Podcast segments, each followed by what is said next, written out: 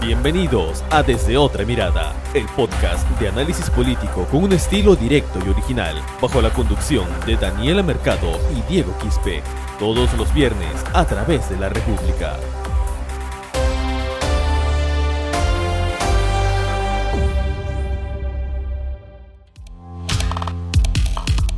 Hola, ¿qué tal amigos que se conectan a su podcast desde otra mirada? Los saluda en una edición más eh, su amigo Diego Quispe, este es el capítulo 12.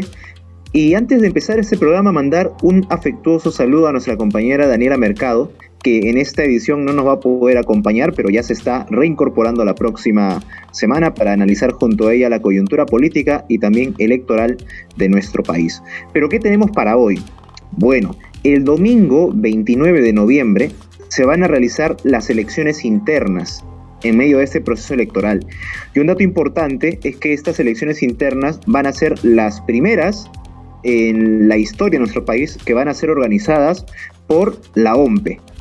antiguamente eh, la OMPE tenía asistencia técnica a los partidos políticos, pero las brindaba siempre y cuando los partidos políticos la solicitaran.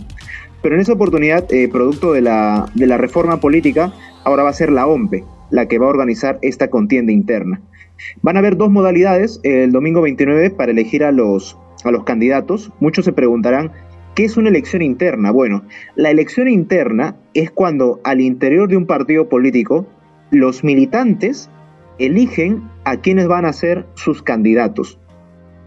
Eh, hay dos modalidades, como dije. Una de esas modalidades es un militante, un voto. Es cuando los militantes eligen directamente a sus candidatos y la otra modalidad es la asamblea de delegados. ¿Eso qué significa? Los militantes en ese caso primero eligen a sus delegados y estos delegados luego realizan otra elección en la que ellos son los que definen la lista de postulantes. En este caso, eh, en nuestra contienda electoral hay 24 partidos políticos que están participando. De esos 24 partidos, eh, son solamente 7 los que aplican la modalidad de un militante un voto. El Partido Morado, Acción Popular, el APRA, eh, Somos por el Perú, Somos Perú, Juntos por el Perú, el Frente Amplio y el Partido Nacionalista. Estas agrupaciones son las que eh, el domingo 29 van a definir sí o sí quién es su candidato oficial a la presidencia, quiénes, sus, quiénes son sus candidatos al Congreso de la República y también sus aspirantes al Parlamento andino. Las otras agrupaciones restantes, que son 17, donde está Alianza para el Progreso, el PPC, Podemos Perú, eh, Avanza País, eh, Victoria Nacional, etcétera, todos ellos van a elegir el domingo a sus delegados. Es decir, los afiliados de esas agrupaciones van a elegir a sus delegados. Y los delegados van a elegir a los candidatos posteriormente en una nueva elección que va a ser el 6 de diciembre. Pero vayamos puntualmente a los siete partidos que van a elegir este domingo sí o sí a su candidato presidencial. Son siete. De estos siete partidos, tres tienen más de un precandidato presidencial. ¿Cuáles son?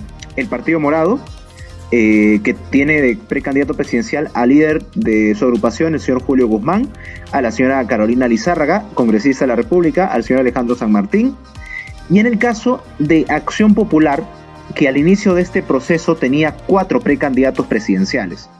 El ex candidato presidencial Alfredo Barnechea, el ex precandidato a la alcaldía de Lima Luis Enrique Galvez, el ex congresista Johnny Lescano y el ex congresista también Edmundo del Águila.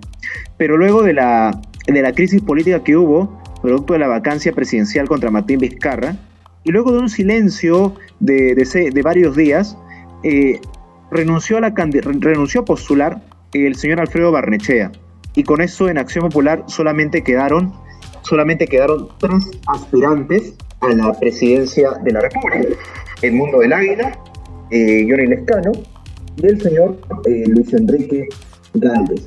Pero también tenemos otra agrupación que tiene más de un precandidato a la presidencia. Y, ese, esa agrupación es el APRA, donde está la señora Nia Vilches, eh, Juan Sánchez Montes de Oca y Rafael Ceballos. Estos dos últimos como que no son tan conocidos, salvo la, el nombre de la señora Nidia Vilches que suena un poco más, Pero bueno, vamos a analizar qué está pasando en estos tres partidos políticos y sobre todo en los dos primeros, que en el caso de, Acción Popular, que llega un poco golpeado, eh, producto de la, crisis política que hubo, y en el caso del Partido Morado, donde hay una especie de riña interna entre eh, Julio Guzmán y la congresista Carolina Lizárraga. Pero vamos primero con Acción Popular. Eh, bueno, los precandidatos eh, Johnny Lescano y Luis Enrique Galvez, en declaraciones a la República, señalaron de que en caso ellos ganen la elección interna, en caso ellos ganen la elección interna, van a deslindar de la bancada que tienen en el Congreso. Y esto es algo un poco atípico, porque normalmente en periodo electoral siempre los candidatos se apoyan en la bancada que tienen en el Parlamento. Pero en este caso, eh, Luis Enrique Galvez con Johnny Lescano están marcando una distancia del desempeño que tienen sus congresistas. ¿Y esto por qué? Primero porque no están de acuerdo en la, en la forma en cómo ha procedido el partido en torno a la vacancia contra Martín Vizcarra y no están de acuerdo también en el hecho de que falta un mea culpa. La semana pasada, el miércoles pasado, se reunió la Comisión Política de Acción Popular.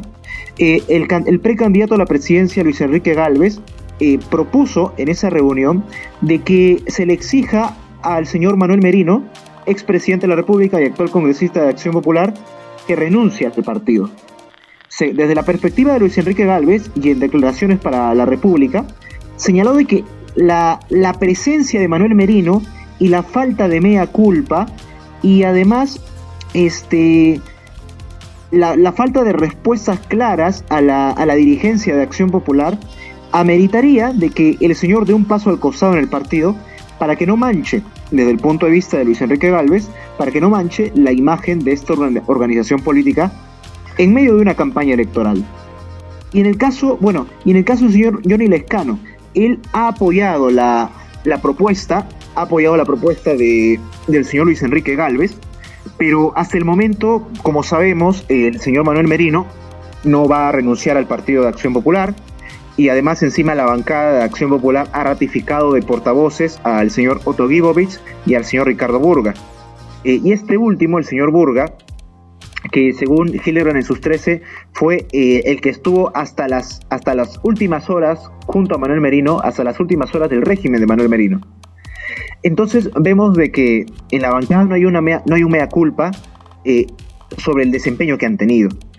Y pese a, de que, pese a que en los seis días que tuvo de régimen Manuel Merino, hubo dos jóvenes que perdieron la vida, producto de eh, las manifestaciones que hubo contra el régimen de Manuel Merino.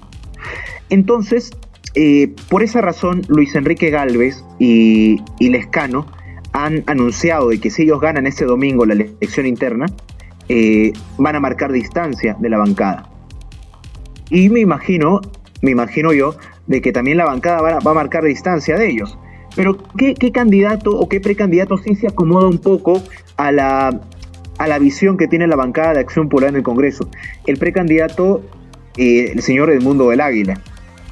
Edmundo del Águila, a quien muchos lo han asociado que está ligado a la, a la facción, se podría decir, conservadora y contraria al escano y al señor Luis Enrique Galvez. Eh, pero vamos a ver qué es lo que sucede. Vamos a ver qué es lo que sucede. Al final, la última palabra en esta, en esta ocasión con Acción Popular la van a tener los militantes. Yendo al caso del Partido Morado. El Partido Morado, eh, la congresista Carolina Lizárraga eh, señala de que no está teniendo acceso al padrón completo de afiliados y que por lo tanto, como no tiene acceso al padrón completo de afiliados del Partido Morado, no sabe, no tiene los datos para poder contactar a los militantes y hacerles y alcanzarles sus propuestas. Y por lo tanto ella considera de que detrás de todo eso estaría el señor Julio Guzmán, fundador del Partido Morado, y la señora Lizárraga pide de que Guzmán al menos renuncie a la presidencia del partido para que la cancha esté pareja en cuanto a la contienda interna que tienen. Y en el caso del APRA, bueno, es prácticamente eh, inminente de que la, candidata favorita para representar al APRA en, esta, en este proceso electoral es la señora Nidia Vilches. Pero bueno, ahora hay un, punto importantísimo. La, la, OMPE, el señor Piero Corbeto, en declaraciones para la República, eh, exhortó a los partidos políticos a que movilicen a todos sus militantes para que esta elección interna sea rica en cuanto a respaldo, al respaldo que puedan recibir los postulantes. Pero que hay un pequeño problema. Eh, según un reporte de la propia OMPE, en las elecciones internas de del año pasado, que fue para las elecciones congresales de este nuevo parlamento, se, se habilitaron, estuvieron habilitados un millón y medio de afiliados para participar en las elecciones internas. La pregunta es, ¿cuántos votaron de estos afiliados habilitados? Solamente 46.193 militantes. ¿Esto a cuánto corresponde? Es el 3.72% del total de militantes que hay a nivel nacional. Y es una cifra, eh, es una cifra ínfima. Y acá vamos a poner ejemplos de, los partidos que realizan sus elecciones con un militante un voto.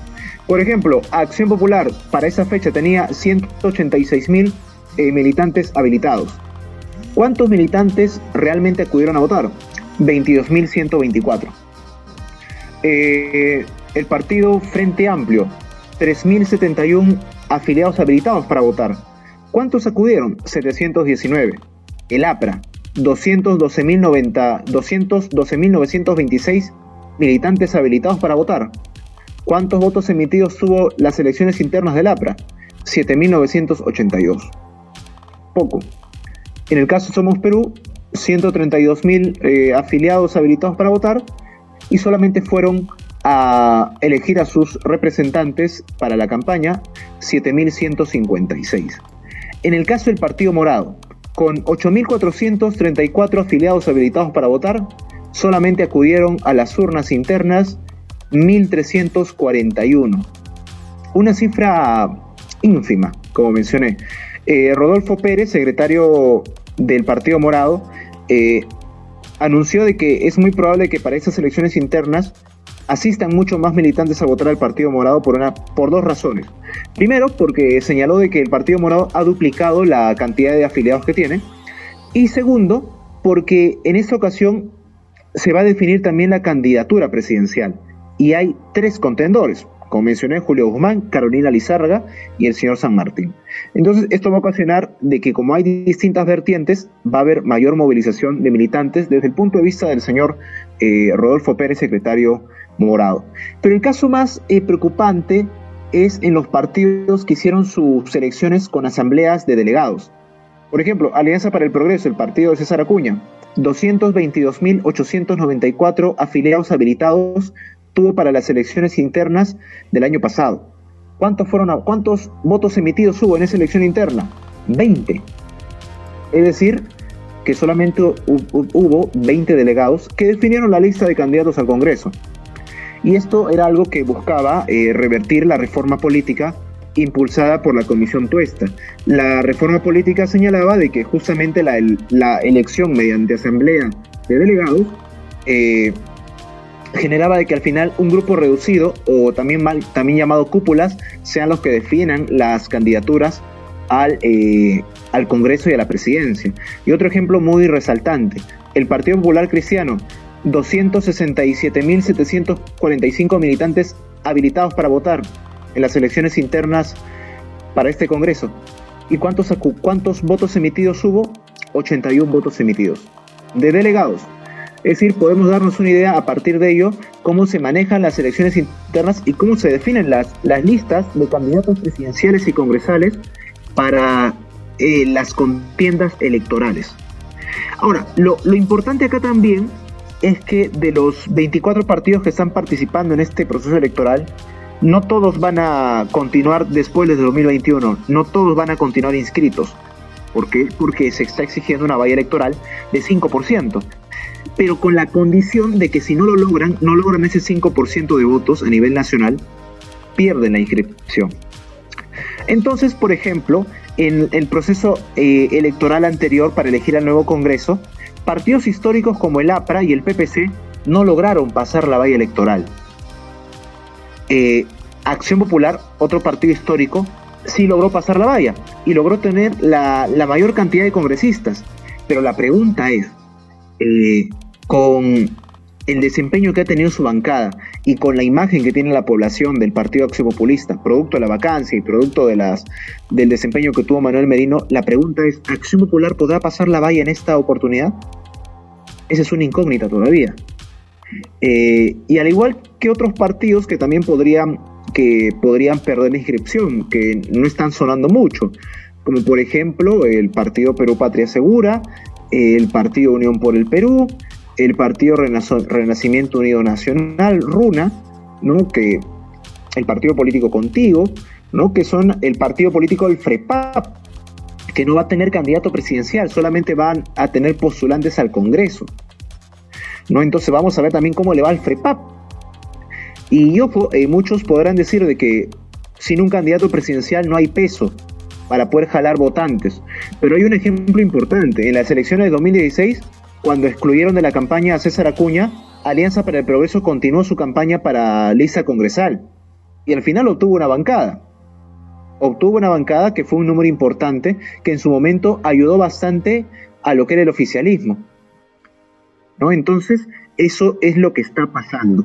Repito, para el domingo 29 de noviembre son siete partidos, siete partidos los que van a definir ya sus candidatos porque ellos aplican con la elección de un militante un voto, mientras que los demás van a elegir primero a sus delegados y luego serán los delegados que elijan a los candidatos el próximo 6 de diciembre. Los resultados finales, a más tardar, los partidos políticos tienen plazo para presentarlo hasta el 9 de diciembre. Y así estamos en esta contienda electoral. Eh, conmigo será hasta una próxima edición aquí en su podcast desde otra mirada. Nos vemos. Chao. Esto fue Desde otra mirada, el podcast de análisis político con un estilo directo y original. Sigue nuestros episodios a través de Spotify, iBox, Google Podcast y las redes sociales de la República.